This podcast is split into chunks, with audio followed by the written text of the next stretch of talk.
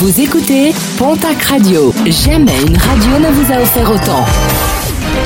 L'information locale à 9h, c'est sur Pontac Radio.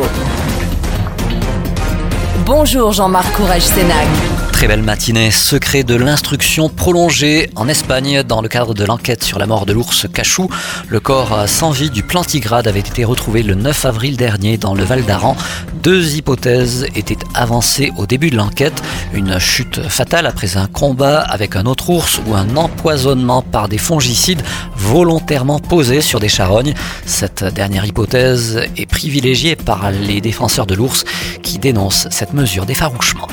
La relaxe pour les cinq prévenus décrocheurs. Verdict du tribunal de grande instance d'Auch. Cinq personnes étaient poursuivies pour avoir décroché le portrait d'Emmanuel Macron durant l'été 2019 à Paran, Castelnau-Barbarins et Saint-Jean-le-Comtal. Le procureur avait requis des amendes avec sursis allant de 100 à 300 euros. L'appel des professionnels de santé dans la région pour faire face à l'extension de l'épidémie de Covid-19. Les interventions non urgentes sont de plus en plus déprogrammées pour libérer des places au bénéfice des patients touchés par la forme grave de la maladie. Les professionnels de santé en appellent au sens des responsabilités de la population afin de respecter les gestes barrières et arrêter la propagation du virus. En sport, handball, l'équipe de Billère a demandé un nouveau report à la Ligue nationale après euh, l'apparition de nouveaux cas de Covid au sein de l'effectif béarnais. Le match contre Ponto Combo ne devrait donc pas se jouer ce vendredi comme initialement prévu.